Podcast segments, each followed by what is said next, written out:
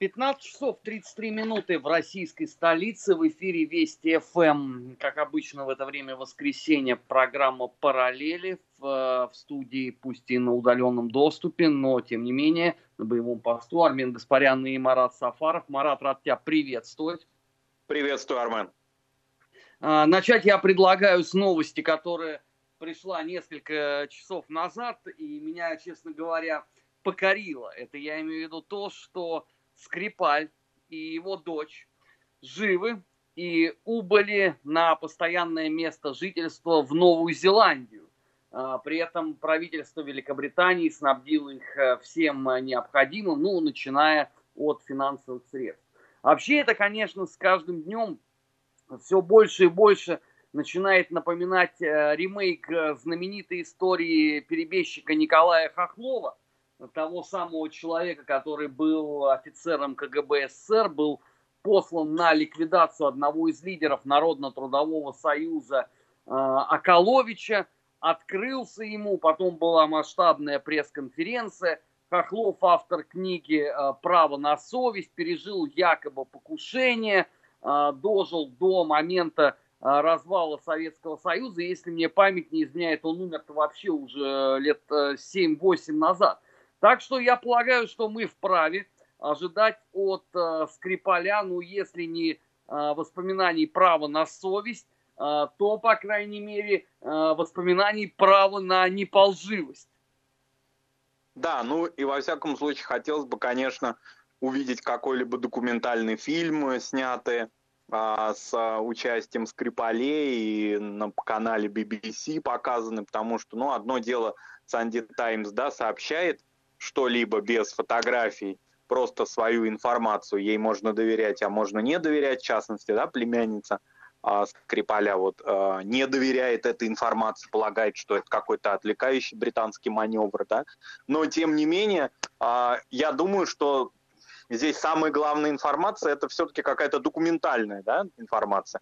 Но, допустим, если взять период там завершения холодной войны, а Гордеевский, небезызвестный, объявился гораздо раньше. Он как-то вот такой карантин э, пережил, я думаю, где-то так в течение нескольких месяцев, могу ошибаться, но он как-то материализовался и у Рейгана, и у госпожи Тэтчер как-то гораздо быстрее. Вот его ожидать никому не пришлось, ни британцам, никому, ни американцам.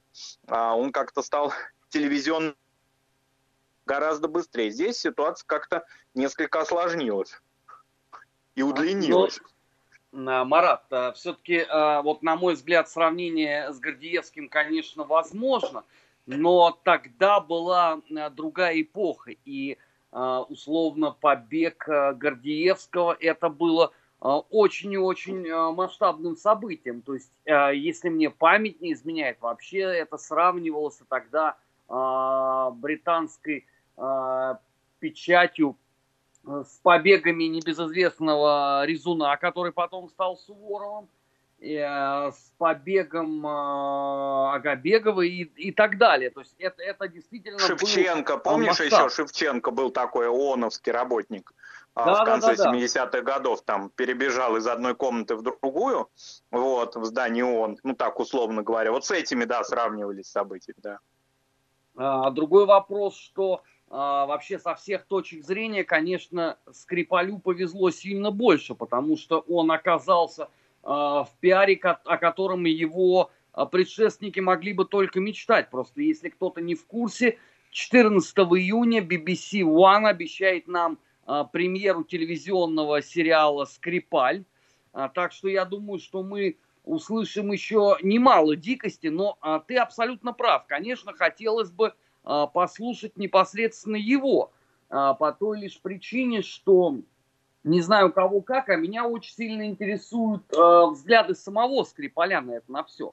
Потому что, я напоминаю, те же самые англичане, когда эта история только-только закрутилась, они же достаточно долго и нудно нам всем объясняли, что Скрипаль-то на самом деле он э, и ватник еще каких поискать что он там поддерживает Крым, он поддерживает Донбасс и так далее, и так далее. Вот было бы интересно, конечно, его послушать. Но у меня большие сомнения, что такая возможность предоставится, потому что а, та операция британских спецслужб, которая а, проводилась за последние два года, как бы нам намекает, что а, подобной возможности не будет. И вам всем придется довольствоваться исключительно тем, что сообщает британская печать. Это, кстати, вот отличие от а, дела Хохлова, потому что тот-то рассказывал все весьма и весьма подробно.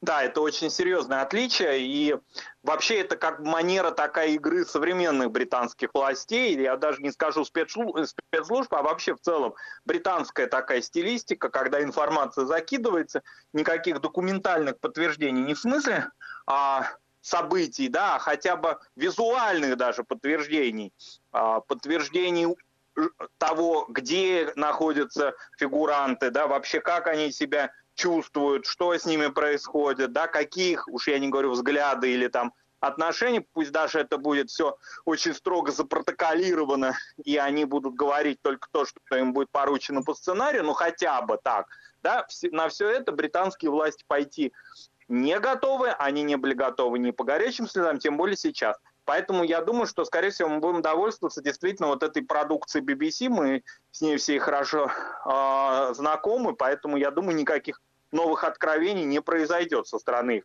Скорее всего, это просто, ну как сказать, понимаешь, вот тот же Гордей как-то себя очень твердо почувствовал в роли эксперта, тем более, что действительно, э, я полностью с тобой согласен, другое время. Он был очень востребован именно как публичная фигура в перестройку, потому что он давал свои оценки, он позднее стал публиковать книги, а в них он э, делал такие, ну не то чтобы даже намеки, а фактически признание в том, что э, находясь в Британии, он консультировал уже как такой советолог, значит, а, британское правительство. То есть он стал выступать в качестве публичной фигуры, хотя всячески подчеркивал, что британское правительство обеспечивает ему безопасность, и он живет инкогнито, только все журналисты знали, как с ним связаться. Здесь совсем другая манера, другая, другое время, другая игра, и Британия ее а, очень активно, ну как-то вот очерчивает такие вот границы да, своего, а, своего, значит, разрешенного такого вот доступа к герою, фактически тотального недоступа. Поэтому, ну, верить такой информации, ну, можно, конечно, доверять, читать Санди Таймс, смотреть BBC, да, все, значит, находится там в Новой Зеландии или еще где-то. Но какой-то конкретной информации мы вряд ли получим, как ее, я думаю, не получат, собственно, и британские заинтересованные лица, не причастные, да, к спецслужбам, которым тоже, вероятно, интересно узнать, что происходит в этом скандале, который уже, конечно, выдохся. А поскольку он выдохся, то, следовательно, нет особого интереса британцам как-то продолжать эту игру. Скорее всего, она такой получит телевизионный формат без каких-либо дальнейших действий. Мне так кажется. Во всяком случае, с этими товарищами как-то уже, ну какой-то они уже такой отработанный материал, как-то не получается их э, с ними возобновить работу, вдуть в них новые какие-то вообще, конечно, а, вот здесь вот сравнение невероятно поучительное ты приводишь э, с деятельностью Гордеевского а, на э, первых его шагах вот этой вот э, карьеры. Просто многие, наверное, теперь уже и не помнят, а молодые даже и не знают, что такая основополагающая книга о советских спецслужбах КГБ от Ленина до Горбачева – это вот э, как раз э, дело рук э, Гордеевского. Я помню первое издание, еще это был Советский Союз, то есть это кооперативщики какие-то издали, что вообще выглядело, ну, совершенно невероятно по меркам не то, что там нынешней эпохи, а даже по тому времени.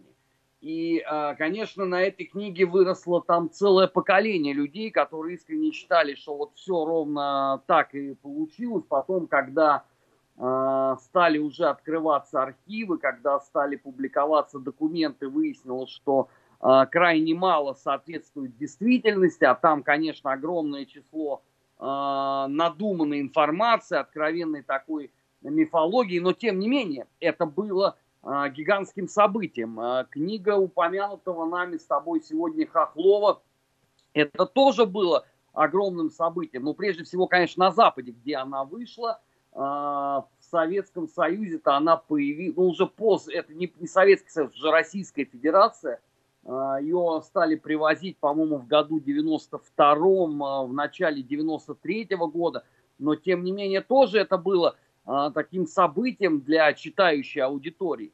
Поэтому, конечно, мы бы были вправе, наверное, ожидать от Скрипаля некой подобной работы. Другой вопрос, что она в данном случае бесполезна. Потому что если вокруг, условно, Хохлова и Гордеевского – а, были действительно какие-то там подлинные факты, они там давали пресс-конференции, они встречались с журналистами, а, их показывали там по телевидению и так далее, и так далее, а, то, конечно, в случае со Скрипалем мы имеем трагедию его кота, которого сожгли из огнемета, и массу невероятно странных утверждений и заявлений британского правительства. Поэтому а с этой точки зрения я даже не очень понимаю, вот, ну, если бы даже ему разрешили бы написать книгу, из чего бы она состояла. Потому что он же не может э, выйти из самого там первого своего слова сказать о том, что э, все, что вы слышали до этого, это все абсолютно не соответствует действительности, потому что э, Ми-6 ему бы э, за это бы, ну, как минимум, руки отрубило. А я так подозреваю, что на самом деле э, пошла бы и на гораздо более радикальные меры, поскольку в спецслужбах э, так не принято. Мы сейчас буквально на несколько секунд прервемся и сразу после этого продолжим. Не переключайтесь на Вести ФМ, всегда интересно. Вести ФМ. 15 часов 45 минут российской столицы. Армен Гаспарян, Марат Сафаров в эфире Вести ФМ. Программа «Параллели». Мы продолжаем. Новость вторая, которая а, нас с Маратом параллельно, извините за тавтологию, порадовало, это заявление парламента Чехии о том, что российское государство просто обязано а, соблюдать все достигнутые договоренности, защищать, облагораживать и развивать захоронение белочехов на э, территории России. Ну, пикантности этой новости добавляют те два обстоятельства, что это сделали э, представители страны, где накануне 75-летия разгрома нацизма был снесен памятник маршалу Коневу. И параллельно на этой же неделе э, двух наших э, дипломатов э, в Чехии объявили персонами нон-грата. Что, конечно, добавляет э, колорита к этой новости. Да, конечно, чувствуется, что в чешском руководстве а, такая суета возникла, поскольку там и общественное мнение во второй половине уже мая начало всячески значит, осаждать а, и парламент, и адресовать президенту Земану, значит, совершенно такие а, фантастические, значит, и вроде как упреждающие требования, что вот, вы снесли, вы, значит, допустили снос разозлили Россию, а что же будет с нашими чешскими памятниками и могилами? Вот в частности, на радио пражском, на его э, русской редакции, в его русской э, версии, значит, очень много на эту тему говорилось, что, значит, вот теперь существует угроза. Чешские могилы, чешские памятники в России, заложники российско-чешских отношений. Такую, значит, а, информацию всячески а, нагнетали, да, такой, такой тезис всячески нагнетали разные активисты и влияли, конечно, на риторику чешского руководства. И здесь и парламент, и президент Чехии, они как-то оказались вовлечены в эту историю уже вне Конева, да, вне истории той, что а, происходило до 9 мая. И здесь, конечно, очень интересно, что фактически происходит подмена, ну, как это очень часто происходит Европе по отношению к нашей стране происходит подмена понятий. Ведь речь идет сейчас не о том, что кто-то собирается что-либо сносить и уничтожать. Тем более речь не идет о могилах а, чешских военнопленных, участников Чехословацкого корпуса, а речь идет о памятных знаках и памятниках, которые установлены вне мест захоронений. При этом их никто не собирается уничтожать, но тем не менее вопрос о том, насколько они были поставлены, да, справедливо и законно, каким образом это все было осуществлено, происходило задолго до сноса памятника Коневу. То есть эти события, общественные значит, общественная такая активность, возражения горожан в ряде наших регионов, они происходили, ну, как мне представляется, уже с 10 с 11 года. То есть примерно тогда, когда чешское посольство в России начало реализовывать программу «Легион-100». Вот эту программу по подготовке к столетию а они это называют не чехословацкий корпус, а легион, к столетию, значит, восстания чехословацкого корпуса, то есть к 1918 год, значит, 2018, вот к этому событию необходимо было, по мнению чешского правительства и, значит, реализующего его интересы посольства, установить на территории нашей страны, внимание, около 58 монументов. Вот так. То есть вся наша страна, где примерно так от Поволжья до Дальнего Востока, весь Трансип, он должен быть, быть был устлан бы памятниками. Причем речь шла не о могилах, а именно о памятных знаках, а, ну а также, значит, и установленных на местах захоронения, а может быть и на городских площадях, и в частности, некоторые из них, они все-таки появились. И вот, например, в Челябинске много-много было там разных разговоров против этого. И мнение горожан никто, собственно говоря, тогда не учитывал. А памятник возник не на, не на кладбище, а прямо в центре города. Поэтому здесь разговор не 2020 года. И общественное обсуждение этого, этой проблемы среди наших соотечественников, россиян прежде всего, это событие уже десятилетней давности. Поэтому осуществляется очередная подмена, очередная фальсификация, что вот, значит, снесли памятник Коневу, сейчас русские будут сносить наши памятники. Так речь идет уже о долгом-долгом процессе и о том, что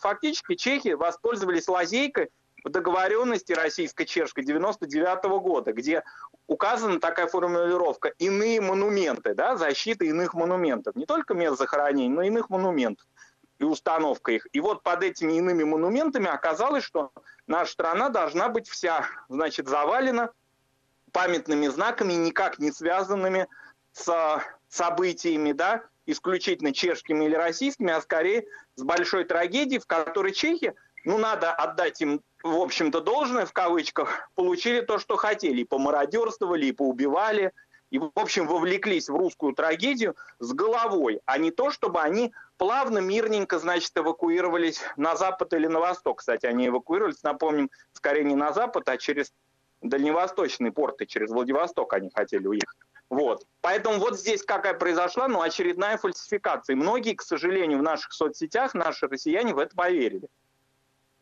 Ты знаешь, Марат, э, вот то, что произошло, я имею в виду заявление э, парламента Чехии, это, помимо всего прочего, еще одна такая яркая иллюстрация, насколько внимательно э, все эти люди за рубежом слушают э, то, что мы говорим. А, я просто напомню, что а, в эфире как раз вот а, программы «Параллели» мы с тобой, когда это обсуждали, только-только вот началась эта история вокруг памятника маршалу Коневу, и я тогда сказал, что послушайте, но ведь это же улица с двусторонним движением. Это же у нас же тоже есть чем ответить. У нас есть вот эти там бесконечные мемориалы, посвященные белочехам, которые были созданы в последние 25 лет и которые являются частью вот этих самых э, межправительственных соглашений. Так их можно просто аннулировать. Речь же не идет о том, что ты там э, могилы будешь э, ликвидировать. Нет, а об этих вот самых э, памятных досках. И заметим себе, что стоило нам несколько раз об этом сказать, и тут же э, последовал э, такой достаточно э, содержательный и яркий ответ. И это, кстати, к вопросу о том, э, насколько условно а, может а, считаться действительно серьезной а, так называемая мягкая сила, о которой у нас многие просто забывают, но тем не менее на Западе-то ею активнейшим образом пользуются. Вот это такой очень красивый иллюстративный ряд к этому ко всему. Что же касается да. истории с вот этими всеми заявлениями чехов, то мне кажется, что это еще только начало славных дел, потому что по мере того, как будут развиваться события, а на этой неделе же еще прозвучало достаточно жесткое заявление российского МИДа по этому поводу, то я так подозреваю, что сейчас впереди нас ждет масштабнейшее уже заламывание рук по поводу всех этих мемориальных досок, и заявление о том, ну послушайте, ну мы же с вами договорились, вот это там было еще во времена Ельцина, ну что же вы все вот это вот э, ставите под вопрос? При том, что изначальную точку сборки, вот условно историю с э, памятником Коневу, они уже обсуждать не хотят. То есть это как бы свершилось, и это уже сильно в прошлом. Но тут, конечно, э, чешские парламентарии глубоко заблуждаются, потому что в прошлое это совсем не ушло.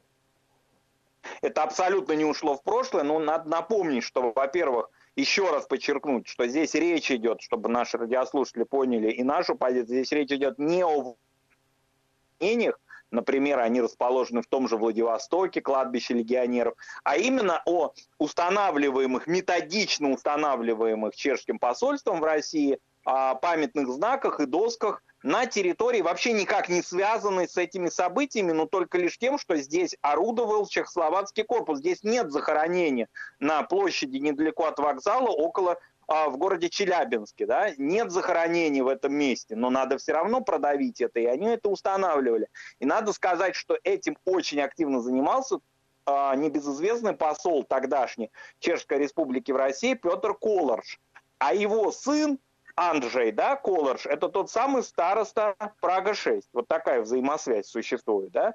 То есть папаша, значит, занимался одними памятниками и устанавливал их, а сынок, значит, осуществляет русофобские, фашистские а, выпады в адрес России, Красной Армии и уничтожает, глумится над памятником маршалу Коневу. То есть вот такая вот параллель, которую, собственно говоря, мне кажется, чехи даже как-то и не скрывают. То есть это ну, общая такая позиция. И, кстати, уйдя в отставку, этот дипломат Колорж, э, старший, он продолжает активно заниматься различными русофобскими всякими выходками и постоянно, значит, оскорблять нашу страну и наш народ. Ну и вот что дальше? Вот какая позиция? Значит, надо сейчас что, представить Россию как а, значит, агрессор всего чешскому наследию, да, что Россия уничтожает все чешское. Напомним, что в Москве существует и процветает чешский культурный центр, например, в Москве, да, при посольстве на улице Юлиуса Фучика.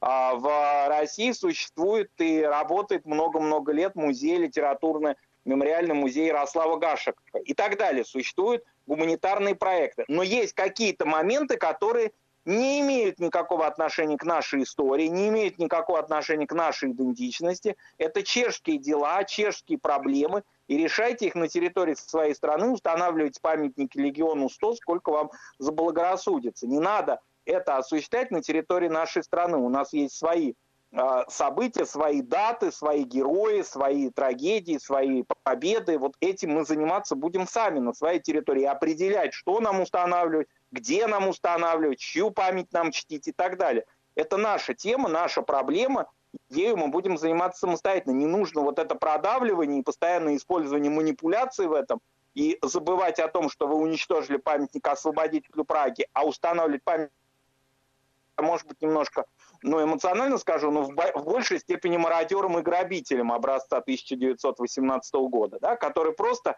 под сурдинку большой трагедии, большой войны, развала империи, значит, хотели использовать а, и получить что-то свое. Марат, цели, согласен абсолютно. А, наше время просто подошло к концу. Впереди новости, потом недельный отчет. Не переключайтесь.